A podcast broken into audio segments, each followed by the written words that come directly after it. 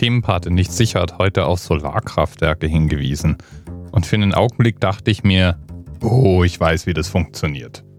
Da gibt es ja die einen Kraftwerke, die praktisch Hitze einsammeln, indem sie Sonnenenergie auf dunkle Leitungen konzentrieren, in denen dann irgendwas erhitzt wird, zum Beispiel Wasser. Und dann gibt es noch die anderen Solarzellen, die statt einen Träger zu erhitzen, direkt Strom erzeugen, wenn Sonnenlicht auf sie drauf fällt. Und zwar indem sie Halbleitertechnik benutzen. Ja, und dank nicht sicher weiß ich, dass es jetzt mindestens noch eine weitere Art gibt, wie man mit Hilfe von Sonnenlicht Strom erzeugt. Nämlich das sogenannte Solarturmkraftwerk. Das erste kommerziell betriebene wurde 2007 in Spanien aufgebaut. Das ist das PS10. Dieses Kraftwerk entstand, obwohl es eigentlich nicht lukrativ zu bauen war zur damaligen Zeit, weil Spanien eine Weltmarktführung in Sachen erneuerbare Energie einnehmen wollte und eben Forschungsprojekte und innovative Projekte finanzieren wollte. Es war also heftig subventioniert als die Weltwirtschaftskrise zuschlug. Und als Spanien dann die Zuschüsse strich, da ging der Betreiberladen dieses Kraftwerks gleich mit pleite. Das Kraftwerk steht aber immer noch und sieht beeindruckend aus. Und es gibt Kraftwerke mit einem ähnlichen Prinzip. In Kalifornien und in verschiedenen Ländern Afrikas wird auch an Sonnenkraftwerken dieser Bauart gearbeitet. Wie funktioniert das Ganze jetzt? Das Solarturmkraftwerk 300 bewegliche Spiegel fangen hier das Licht der Sonne ein. Sie alle bündeln das Licht auf einen Punkt, oben am Turm, in 60 Metern Höhe. Dadurch stehen sich die Spiegel nicht gegenseitig im Weg.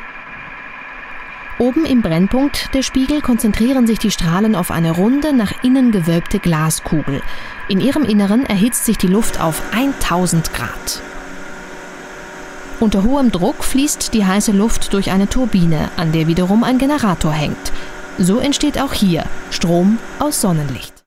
Ja, und das klingt nicht nur spektakulär, das sieht auch spektakulär aus. Also nochmal zusammengefasst. In der Mitte steht ein über 60 Meter hoher Turm. Um diesen Turm herum stehen Solarspiegel. Und diese Spiegel, meistens so ein bisschen gewölbt, werden elektronisch nachgeführt. Die reflektieren also immer perfekt das Licht der Sonne auf einem Punkt an der Spitze des Turms hin. In dieser Spitze befinden sich Lichtkollektoren und die erhitzen eine Glaskugel mit einem Gasgemisch, in dem Fall jetzt hier Luft. Beim PS10 sind es 624 Spiegel, die nachgeführt werden. Damit haben wir auch den Themenanker für die heutige Sendung. Aber es gibt weit größere Projekte, zum Beispiel in den Wüsten dieser Erde. Das Besondere an diesen Turmkraftwerken ist außerdem, dass die Energie oft auch noch in irgendeiner Form zur Speicherung weggeleitet wird. Also man kann auch gezielt Dinge erhitzen, die dann diese Hitze über Nacht behalten zum Beispiel.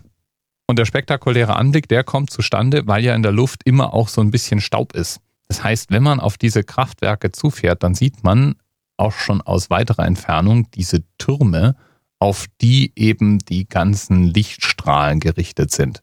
Sieht wirklich cool aus. Bis bald. TMRS 10, 9, 8. The experience of 47 individual medical officers. Was hier über die Geheimzahl der Illuminaten steht. Und die 23. Und die 5. Wieso die 5? Die 5 ist die Quersumme von der 23.